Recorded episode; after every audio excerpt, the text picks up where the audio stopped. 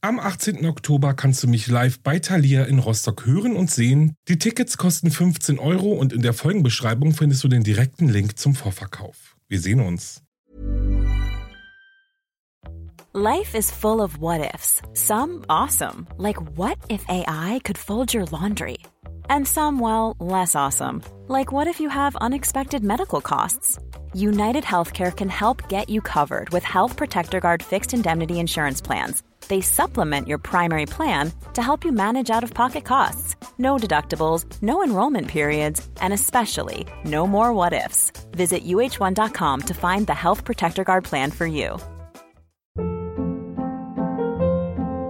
Hold up. What was that? Boring. No flavor. That was as bad as those leftovers you ate all week. Kiki Palmer here, and it's time to say hello to something fresh and guilt-free. Hello Fresh. Jazz up dinner with pecan-crusted chicken or garlic butter shrimp scampi. Now that's music to my mouth. Hello Fresh. Let's get this dinner party started. Discover all the delicious possibilities at hellofresh.com.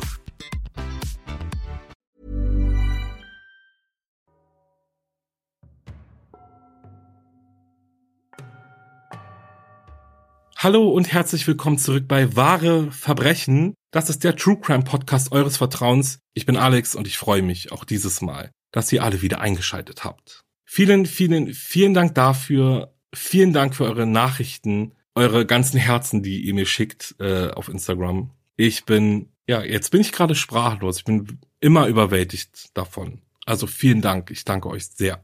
Ein Hallo natürlich auch an alle, die das erste Mal dabei sind. Ich freue mich, dass auch ihr es mal geschafft habt, reinzuhören. Ja, wo soll ich anfangen? Einige haben es ja schon mitbekommen und für die, die jetzt irgendwie das Gefühl haben, etwas verpasst zu haben, die hole ich jetzt einfach mal ab. Denn mein neuer Podcast Paranormale Verbrechen ist ab sofort online und bereits fast überall zu hören, wo es Podcast gibt, und zwar absolut kostenlos. Sucht bei eurem Podcast-Dealer des Vertrauens einfach nach Paranormale Verbrechen, drückt den Abonnieren-Button und freut euch auf gruselige Creepypasta-Geschichten, urbane Legenden und paranormale Aktivitäten. Und zur Feier dieser tollen Nachricht und zur Einleitung des Schocktobers habe ich mir für diese Folge aber dennoch dieses eine Thema für wahre Verbrechen übrig gelassen. Aber keine Angst, heute geht es nicht um böse gute Nachtgeschichten, sondern um ein Thema, das trotz des ganzen Übernatürlichen dennoch sehr, sehr real ist. Heute geht es nämlich um den Exorzismus. Ich habe euch zwei Fälle mitgebracht, die so tatsächlich passiert sind oder sein sollen. Also seid gespannt. Bevor es losgeht, folgt jetzt noch ein kurzer Werbeblock meines neuen Supporters und danach geht's direkt los. Dies ist die wahre Geschichte eines geplagten Jungen, dessen Schicksal sich über die Jahre zu einer waschechten urbanen Legende entwickelte und viele Menschen vergessen ließ, dass das, was Ende der 40er Jahre in einem kleinen Vorort von Washington DC passierte, wirklich wahr ist. Selbst der Name des armen Jungen änderte sich über die Jahrzehnte, in denen die Geschichte von Person zu Person weitererzählt wurde, immer wieder, und so kam es, dass man den Jungen heute nur noch als Roland Doe kennt. Wir befinden uns in Cottage City, Maryland, im Roanoke Drive vor einem wunderschönen Haus im Kolonialstil. Rote Backsteine und weiße Fensterläden, riesige Bäume und gepflegte Büsche säumen den Vorgarten. Und in diesem Haus lebte das Ehepaar, welches angeblich Hankeler hieß, mit ihrem 13-jährigen Sohn, der den Aufzeichnungen nach vermutlich Roland hieß. Die kalte Jahreszeit war angebrochen und Familie Hankeler trauerte um Rolands geliebte Tante Harriet. Harriet war, so wie sie sich selbst nannte, eine Spiritistin, die aus Tarotkarten las und mit Hilfe eines Ouija-Bretts eine Verbindung zu Verstorbenen aufnehmen konnte. Es war faszinierend und vor allem Roland konnte nicht anders als mit ihr in diese unbekannte Welt einzutauchen. Also brachte Tante Harriet ihrem Neffen alles bei, was sie wusste. Vor allem den Umgang mit dem Ouija-Brett. Mitte Januar 1949 begann Roland seltsame Dinge zu erleben. Er hörte kratzende Geräusche, die von den Böden und Wänden seines Zimmers kamen. Wasser tropfte auf unerklärliche Weise aus Rohren und Wänden, aber am beunruhigendsten war jedoch, dass sich sein Bett plötzlich bewegte.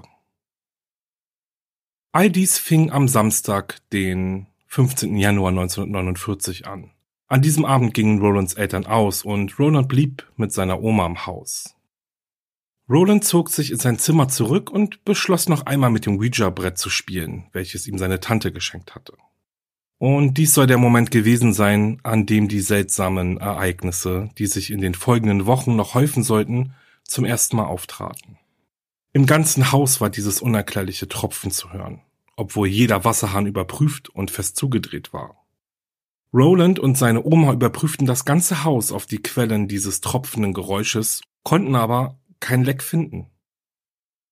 Später in dieser Nacht, als Rolands Eltern nach Hause kamen, hatte das Tropfen nachgelassen, aber sie wurden durch sehr intensive Kratzgeräusche ersetzt, die ebenfalls niemand erklären konnte. Rolands Tante Harriet setzte sich eines Abends an ihr Ouija-Brett und befragte die Vorfahren der Familie nach diesen seltsamen Geräuschen, die immer häufiger und heftiger erschienen. Ein fataler Fehler?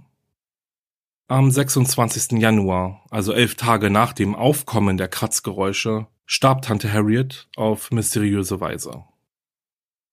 Zuerst nahm die Familie diese seltsamen Vorkommnisse nicht wirklich ernst. Warum auch? Das Kratzen kam sicherlich von einer Maus oder einer Ratte, die es irgendwie schaffte, zwischen den Wänden entlang zu kriechen. Das tropfende Wasser rührte sicherlich aus irgendeinem Leck in irgendeinem Rohr her. Doch mit der Zeit häuften sich die Ereignisse. Das Kratzen wurde lauter und heftiger, bis es irgendwann eher ein Stampfen war. Irgendwann also konnte auch der gesunde Menschenverstand nicht mehr erklären, was in dem Haus der Hankelas eigentlich vorging und vor allem, was denn eigentlich mit ihrem Sohn los war. Mittlerweile verging keine Nacht, in der Roland nicht schreiend aus seinem Zimmer rannte, seltsame Geräusche von sich gab und völlig erschöpft und verängstigt beim Abendessen saß. Beunruhigt suchte Rolands Familie die Hilfe aller Experten, die sie kannten. Sie konsultierten Ärzte, Psychiater und ihren örtlichen Pfarrer, aber keiner konnte ihnen helfen. Der Pfarrer der Ortschaft aber gab der Familie einen Ratschlag. Er sagte, sie sollten sich an den Priester der katholischen Kirche wenden. Er würde wissen, was zu tun sei. Rolands Eltern traten also in Kontakt mit Pater E. Albert Huffs, der sich selbst ein Bild von Rolands Zustand machte und sich ganz sicher war, dass Roland von einem Dämon besessen war. Ende Februar 1949 erhielt Peter Huffs die Erlaubnis aus dem Vatikan, einen Exorzismus an Roland durchführen zu dürfen und machte sich auf den Weg in den Roanoke Drive. Er fesselte Roland an sein Bett, um ihn ruhig zu halten, und begann das erlösende Ritual durchzuführen. Der Junge aber wehrte sich mit aller Kraft dagegen. Er schrie und verkrampfte sich, wobei er solch enorme Kräfte freisetzte, dass sich seine Fesseln lösten. Durch das starke Verkrampfen und den Kampf gegen den Priester stach eine Feder durch seine Matratze, welche Roland griff, abbrach und wie wild mit dieser auf den Priester einschlug. Dabei soll er in einer fremden Sprache und in einer seltsamen Stimmlage gebrüllt haben. Priester Huffs schaffte es nur knapp, sich lebend von Roland loszureißen und brach den Exorzismus ab. Ein paar Tage später bemerkte Rolands Mutter rote Kratzer auf dem Körper ihres Sohnes. Einige dieser Kratzer bildeten ein Wort, wie sie erkannt haben will. Louis. Louis? Was sollte das bedeuten? Rolands Mutter verstand diese Botschaft auf ihre ganz eigene Art und Weise. St. Louis. Dort hatten die Hankelas Verwandte. Vielleicht mussten sie genau dorthin, um Hilfe für Roland zu finden. Eine Cousine der Familie besuchte zu diesem Zeitpunkt die Universität von St. Louis. Sie brachte die Hankelas in Kontakt mit Pater Walter Halloran und Pfarrer William Bowden. Die dämonische Besessenheit des 13-jährigen Roland faszinierte in kürzester Zeit die gesamte Universität. Und so kam es dazu, dass Pater Halloran und Pfarrer Bowden gemeinsam mit einem Team mehrerer Priesteranwärter im März 1949 einen weiteren Versuch unternahmen, Roland durch einen Exorzismus von seinen Dämonen zu befreien. Anfang März 1949 traf also die Gruppe von Exorzisten im Roanoke Drive ein und betrat das Haus der Hankelas. Dort wurden sie Zeuge von den vielen Kratzern am Körper des Jungen und von den heftigen Bewegungen seines Bettes. Und dann geschah das, was schon beim ersten Exorzismus passierte. Unter heftigen Krämpfen verbog der Junge sich in unglaubliche Posen und Richtungen. Doch dieses Mal gaben die Priester nicht auf. Denn inmitten dieser bizarren Geschehnisse bemerken Bowden und Halloran laut ihren Berichten ein Muster in Rolands Verhalten. Tagsüber war er ruhig und normal. Aber nachts, nachdem er sich ins Bett gelegt hatte, zeigte er ein seltsames Verhalten. Einschließlich Schreien und wilde Ausbrüche. Roland versetzte sich auch in einen tranceähnlichen Zustand und gab Laute mit einer kehligen Stimme von sich. In den Berichten der Priester liest man auch von angeblich fliegenden Objekten in näherer Umgebung des Jungen, und auch bemerkten sie, dass er heftig reagierte, wenn er irgendein heiliges Objekt sah, das sie ihm vorhielten. An einem Punkt während dieser wochenlangen Tortur sah Bowden, seinen Berichten zufolge, ein X gezeichnet aus Kratzern auf Rolands Brust erscheinen, von dem er glaubte, es bedeutete die Zahl 10. Bei einem anderen Vorfall bewegte sich ein gabelförmiges Muster aus roten Linien vom Oberschenkel des Jungen aus und schlängelte sich hinunter zu seinem Knöchel. Diese Art von Vorfällen ereigneten sich mehr als einen Monat lang jede Nacht, und jeder, der Zeuge dieser Ereignisse war, glaubte im Endeffekt, dass Roland von insgesamt zehn Dämonen besessen war. Die beiden Priester gaben nicht auf und setzten den Exorzismus Nacht für Nacht fort. Am Abend des 20. März erreichte der Exorzismus dann aber eine neue, ungesunde Dimension. Roland urinierte auf sein Bett, dabei schrie er ohne Unterbrechung die Priester an. Er schrie in verschiedenen Sprachen, die er eigentlich gar nicht hätte sprechen können. Er hatte komische Stimmlagen. Er verkrampfte sich. Er bog seine Arme hinter seinen Körper, so wie man es eigentlich gar nicht tun könnte. Dies war der Moment, an dem Rolands Eltern genug hatten. Sie entschieden sich, ihren Sohn ins Alexian Brothers Hospital in St. Louis zu bringen, wo er nun in Zusammenarbeit mit Ärzten und Priestern weiter behandelt werden sollte. Am 18. April dann ereignete sich schließlich ein Wunder in Rolands Zimmer im Alexian Brothers Hospital. Es war der Morgen nach Ostern und Roland wachte mit Krampfanfällen auf. Er schrie die Priester an und erzählte ihnen, dass nun Satan höchstpersönlich bei ihm sei. Die Priester legten Roland umgehend heilige Reliquien wie Kruzifixe, Medaillen und Rosenkränze auf. Um 22.45 Uhr an diesem Abend riefen die anwesenden Priester den heiligen Michael an, um Satan aus Rolands Körper zu vertreiben. Sie schrien Satan an und hielten in ihren Aufzeichnungen fest, dass der heilige St. Michael mit Satan erbitterlich um Rolands Seele gekämpft hatte. Sieben Minuten später erwachte Roland aus seiner Trance und sagte plötzlich, er ist weg. Der Junge erzählte, dass er eine Vision hatte, in der der heilige Michael den Satan auf einem großen Schlachtfeld besiegt hatte. Und jetzt kommt es. Nach diesem Tag gab es keine weiteren dokumentierten Fälle von seltsamen Vorkommnissen und Verhaltensweisen mehr. Und Roland führte von diesem Moment an ein völlig normales Leben. Niemand hätte jemals von dem Exorzismus des Roland Doe erfahren, wenn nicht Ende 1949 ein Artikel in der Washington Post darüber berichtet hätte, dass Priester aus St. Louis tatsächlich einen Exorzismus durchgeführt hatten. Der Artikel enthielt kaum Details, die das Ritual beschrieben, und blieb generell eher unbeachtet von der großen Masse. Bis zum Jahr 1971 zumindest. Der Fall rund um den Exorzismus von Roland Doe sollte erst nach mehr als zwei Jahrzehnten wieder in die Schlagzeilen geraten.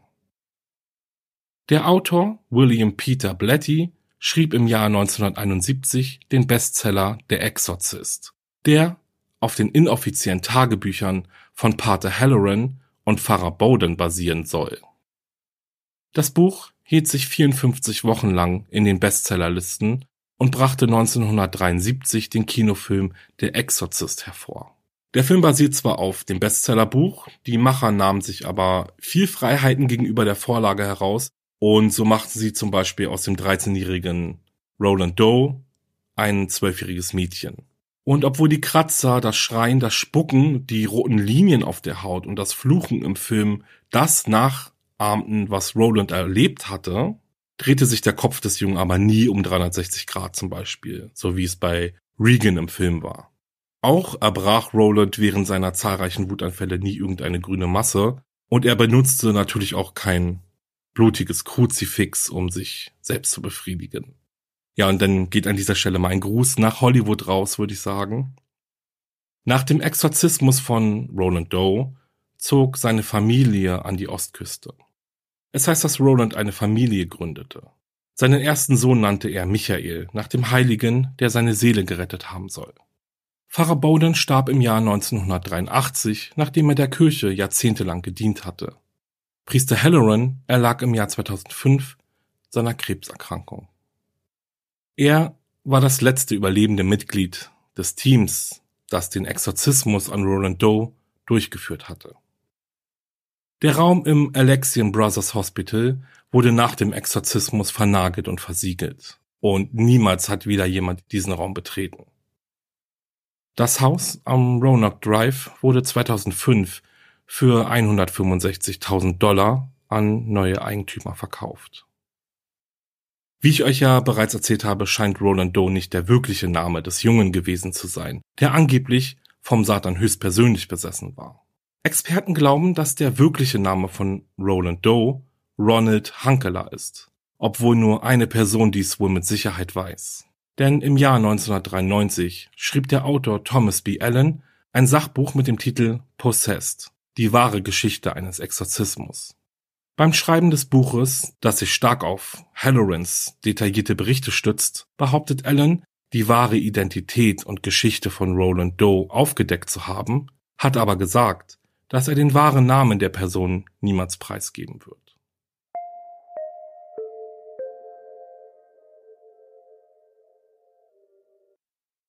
Estefania Guterres Lazaro ist 18, als sie im August 1991 ganz plötzlich stirbt.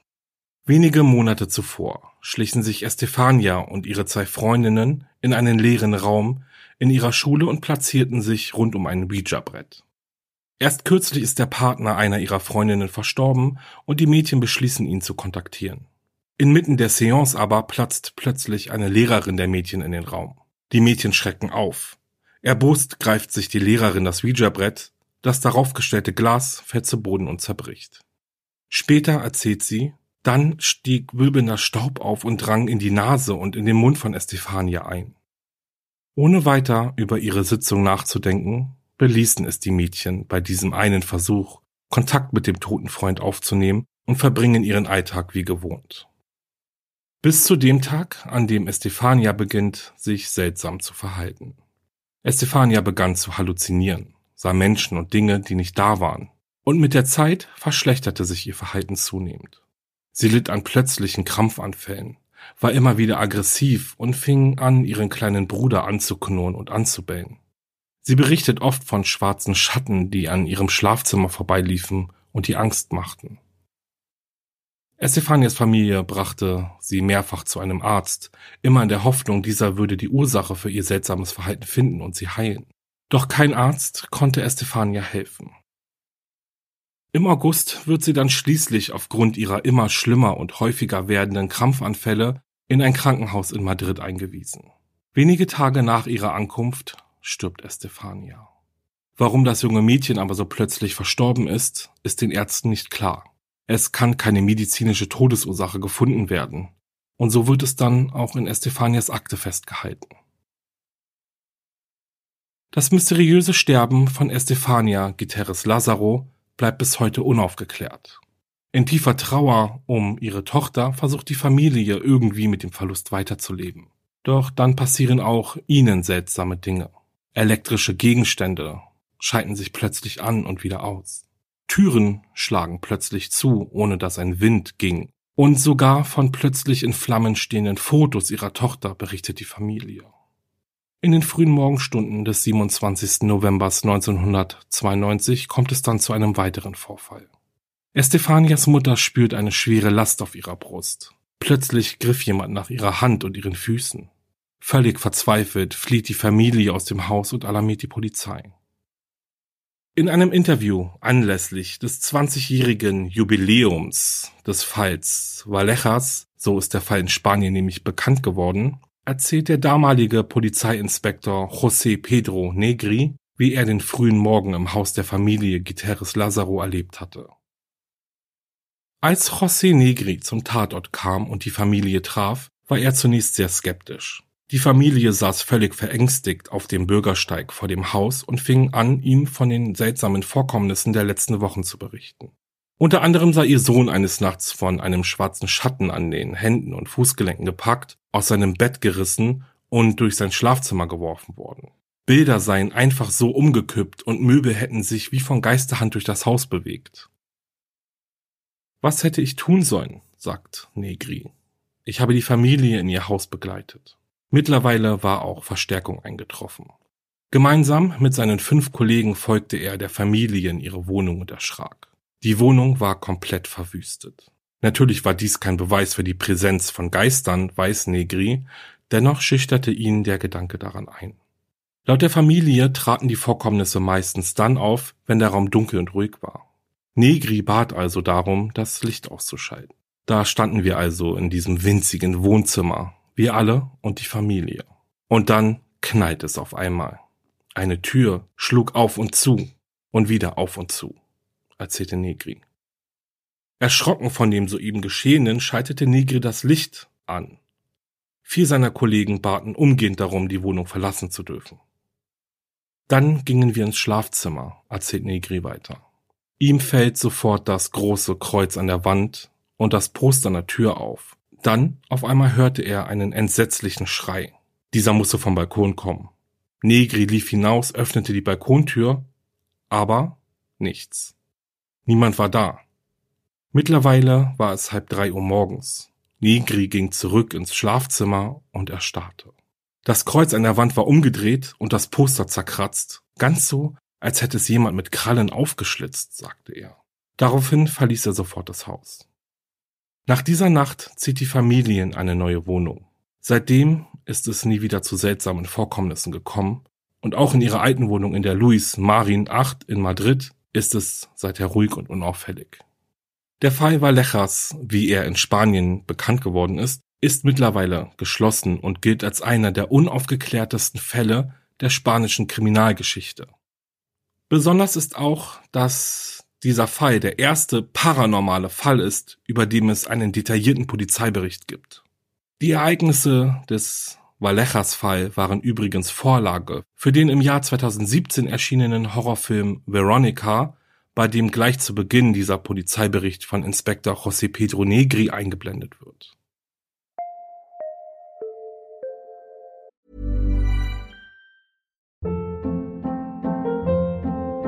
Hold up. What was that? Boring. No flavor. That was as bad as those leftovers you ate all week. Kiki Palmer here, and it's time to say hello to something fresh and guilt-free. Hello Fresh. Jazz up dinner with pecan-crusted chicken or garlic butter shrimp scampi. Now that's music to my mouth. Hello Fresh. Let's get this dinner party started. Discover all the delicious possibilities at hellofresh.com.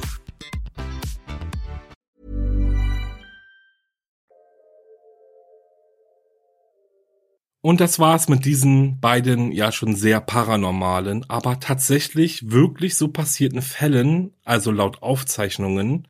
Ich denke, was die Besessenheit von Roland Doe und auch von Estefania angeht, da scheiden sich jetzt natürlich die Geister. Ich denke, es ist eben die Frage, inwieweit man daran glauben mag. Ich persönlich bin da eher auf der Seite, das Ganze in die medizinische Richtung zu schieben, als dass ich davon überzeugt bin, dass beide von Dämonen besessen waren.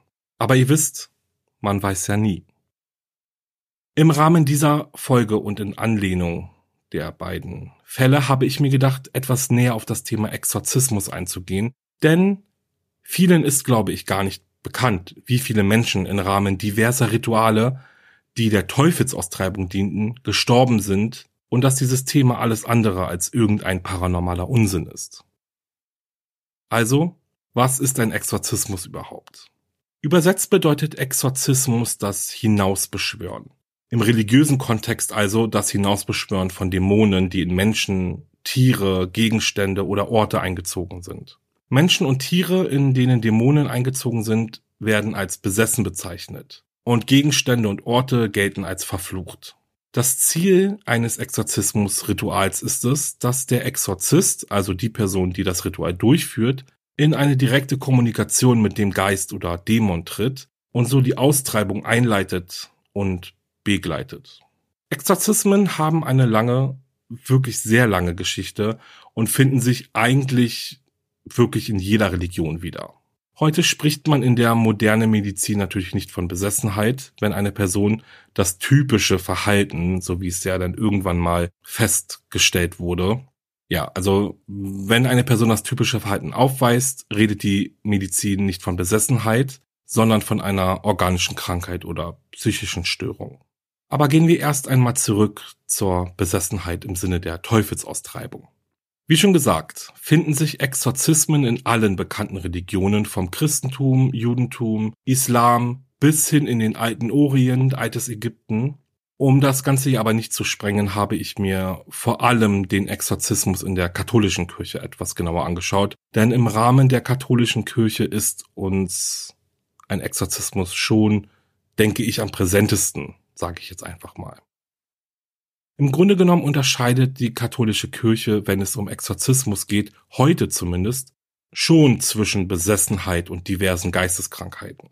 Und Geisteskrankheiten sollen wirklich nicht abgewertet jetzt sein, auch wenn sich das für manche vielleicht so anhört. Ich sage jetzt Geisteskrankheiten einfach im allgemeinen Sinne alles, was die Psyche betrifft. So soll also ein Exorzismus nur bei einer Besessenheit durchgeführt werden dürfen. Jetzt gibt es aber natürlich einen riesengroßen Spielraum dahingehend, wer denn jetzt besessen ist. Und deswegen gestattet es die Kirche, dass ein Besessener auch Anzeichen einer Geisteskrankheit aufweisen kann. Somit also nicht zwangsläufig von einem Exorzismus ausgeschlossen wird. Und ihr hört richtig, dies ist auch heute noch so. Zurückzuführen ist das Ritual der Teufelsaustreibung wohl auf das Jahr 1614, in welchem Papst Paul V. neben dem Ritual des Taufexorzismus auch das Ritual für den Exorzismus an Besessenen initiierte.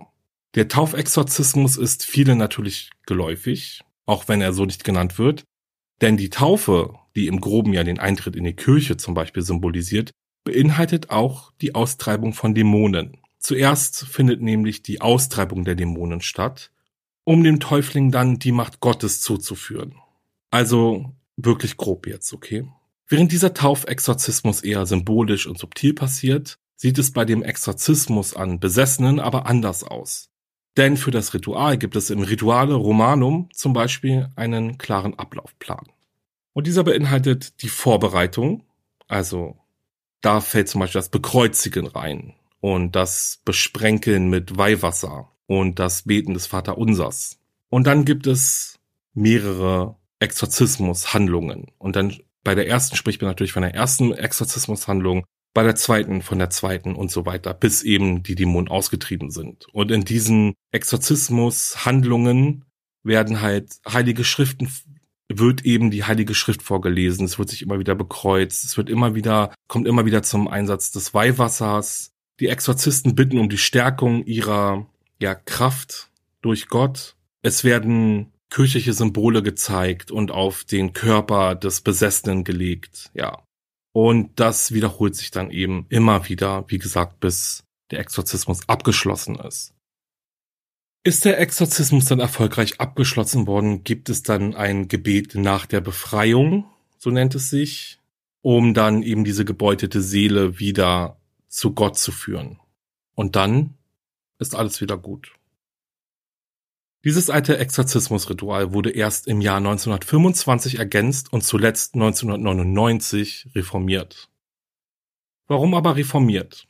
Nun ja, die Wirksamkeit der Ritualformel wurde erheblich angezweifelt. Im Grunde genommen besteht sie aber weiterhin. Denn mit der Neufassung des großen Exorzismus wurde eine Notifikation erlassen, die besagt, dass jeder Bischof die Erlaubnis für die Durchführung des großen Exorzismus einen Antrag stellen kann. Und bedeutet das jetzt aber, dass Exorzismen besser überwacht werden? Ich denke, dies war irgendwo der Plan.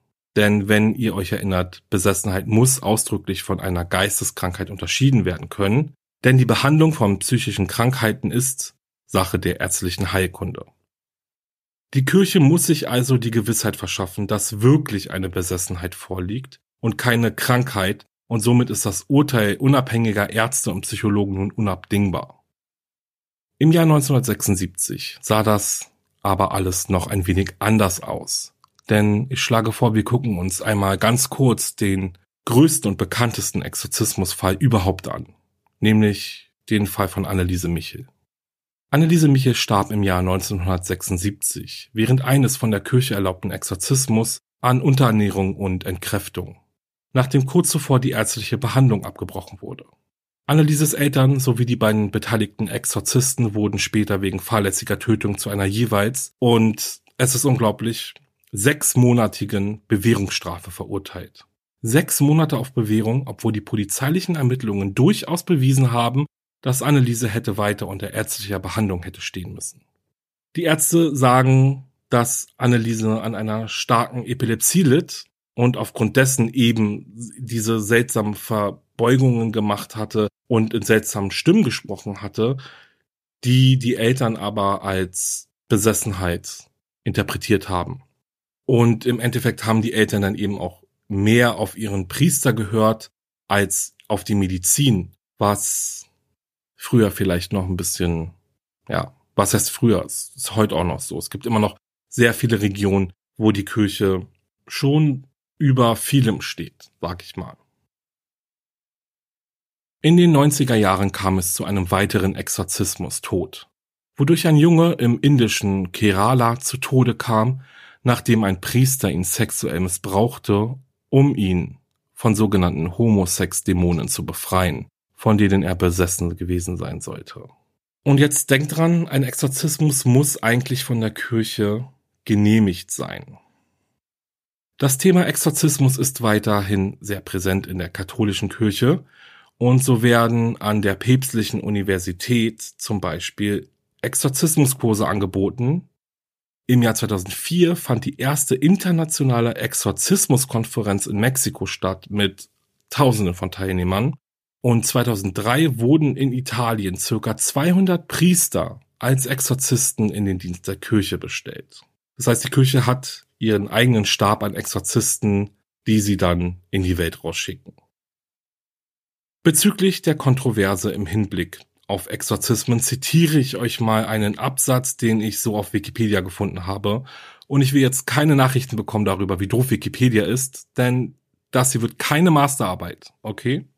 Axel Segers, Theologe bei der Beratungsstelle für Sekten und Weltanschauungsfragen, sagt in einem Interview, prinzipiell ist das weltweit in der katholischen Kirche kein umstrittenes Thema. Ob in Italien oder Spanien, in Südamerika oder Asien, überall gibt es ganz selbstverständlich Priester, die Exorzismus durchführen. Die römisch-katholische Kirche habe mehr als eine Milliarde Mitglieder in sehr unterschiedlichen Kulturräumen was für uns ausgeschlossen sei, werde in anderen Ländern als vollkommen normal betrachtet. Seit dem Fall Anneliese Michel habe es in Deutschland keinen offiziellen Exorzismusfall gegeben, jedoch würden zahlreiche inoffizielle Teufelsaustreibungen teils auch von Priestern vorgenommen. Zudem sei seit der Überarbeitung des Rituale Romanum im Jahr 1999 vorgeschrieben, dass Priester bei der Begutachtung auch Mediziner und Psychiater hinzuziehen sollen. Der katholische Theologe und Psychotherapeut Jörg Müller berichtet ebenso von einem Bedürfnis vieler Patienten, von dämonischer Besessenheit und bösen Flüchen geheilt zu werden. Die Mehrheit sei traumatisiert aus der Kindheit aufgrund von Missbrauch sexueller, physischer oder emotionaler Art. Das ist meistens verdrängt und kann später Symptome erzeugen, die man irgendeiner Besessenheit zuordnet. Heute sei aber bekannt, dass das eine Form der Abspaltung von Empfindungen und Gefühlen ist, um sich zu schützen. Eine Abspaltung führe später zu den bekannten Symptomen wie Stimmen hören, Fratzen sehen oder sich von etwas Fremden berührt fühlen. Trance- und Besessenheitszustände wurden gleichwohl im ICD-10 als seelische Erkrankung anerkannt und unter F44.3 kodiert. Das heißt, Trance- und Besessenheitszustände sind von der Medizin anerkannte Diagnosen, die ärztlich behandelt werden müssen. Also hier bei uns, in unserem Verständnis.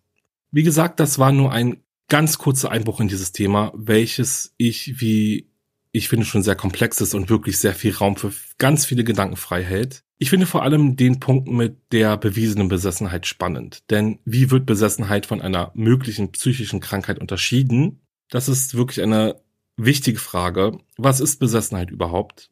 Ich meine, es gab und gibt immer noch Fälle, in denen ein homosexueller Mann als besessen gilt und bei dem versucht wurde und wird, ihm durch einen Exorzismus seine Homosexualität auszutreiben. Ich beziehe mich da auf einen Fall, von dem ich gelesen habe, bei einem, von einem Mann, bei dem das passiert ist. Und das Ritual endete aufgrund der massiven Gewalt, die auf den Mann angewendet wurde, tödlich. Ich meine, offensichtlich ist die sexuelle Orientierung also auch ein Grund, welcher die Besessenheit begründet. Und wie ich finde, ist genau das die größte Gefahr, die von einem Exorzismus ausgeht.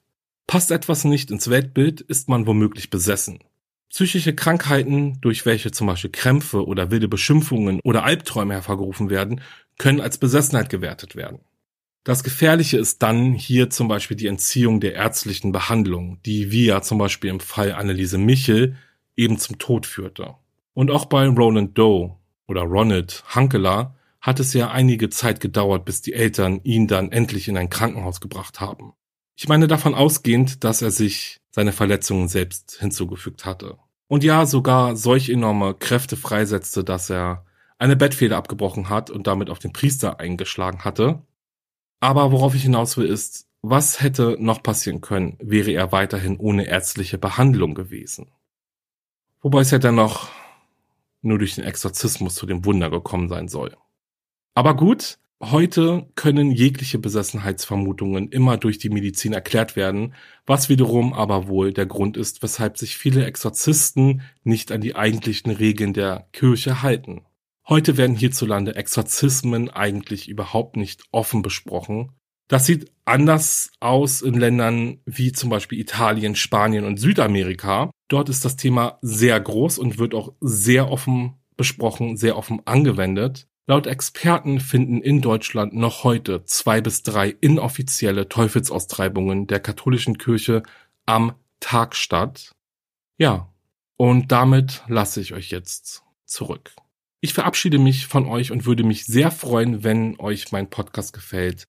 Ihr mir eine liebe Bewertung schreibt und den Podcast abonniert. Damit helft ihr diesem ganzen Projekt wirklich sehr. Ihr glaubt es gar nicht. Besucht auch meine Instagram-Seite wahre-verbrechen-podcast. Und hey, schickt einfach ein paar Herzen vorbei. Ich freue mich drüber. Denkt auch daran, meinen neuen Podcast Paranormale Verbrechen zu abonnieren, sofern ihr natürlich gruselige Geschichten mögt. Diese Folge ist sozusagen auch ein kleiner Abschluss und ein Goodbye von wahre Verbrechen. Und jetzt geht alles, was in Richtung Paranormal, Grusel und sonst was geht, hin zum Paranormale Verbrechen Podcast. Hört also auf jeden Fall mal vorbei. Ich freue mich auf die nächste Folge mit euch, die dann wieder ein richtiger True Crime Fall wird. Bis dahin bleibt sicher und bis dann. Ciao.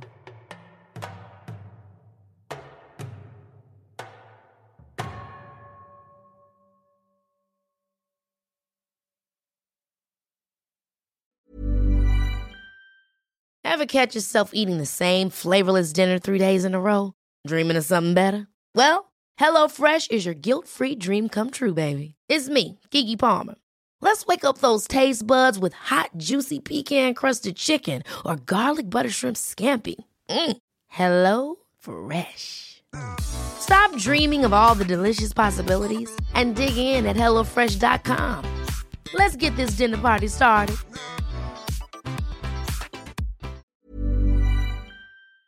Höre jetzt die vierte und alle anderen Staffeln meines True Crime Podcasts Steig nicht ein, exklusiv auf Podimo. Alle Infos findest du in der Folgenbeschreibung.